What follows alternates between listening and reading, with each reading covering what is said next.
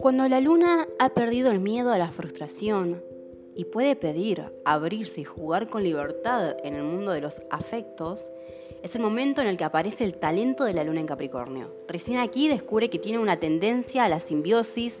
y a la dependencia emocional mucho menor que los demás casos, que por lo tanto su talento es precisamente ese, la capacidad de soledad, porque realmente no necesita que otros le llenen la vida. En este punto aparece la expresión de una emoción madura, capaz de sostenerse sin dependencia, con real aplomo y de resistir situaciones que serían muy difíciles para otros.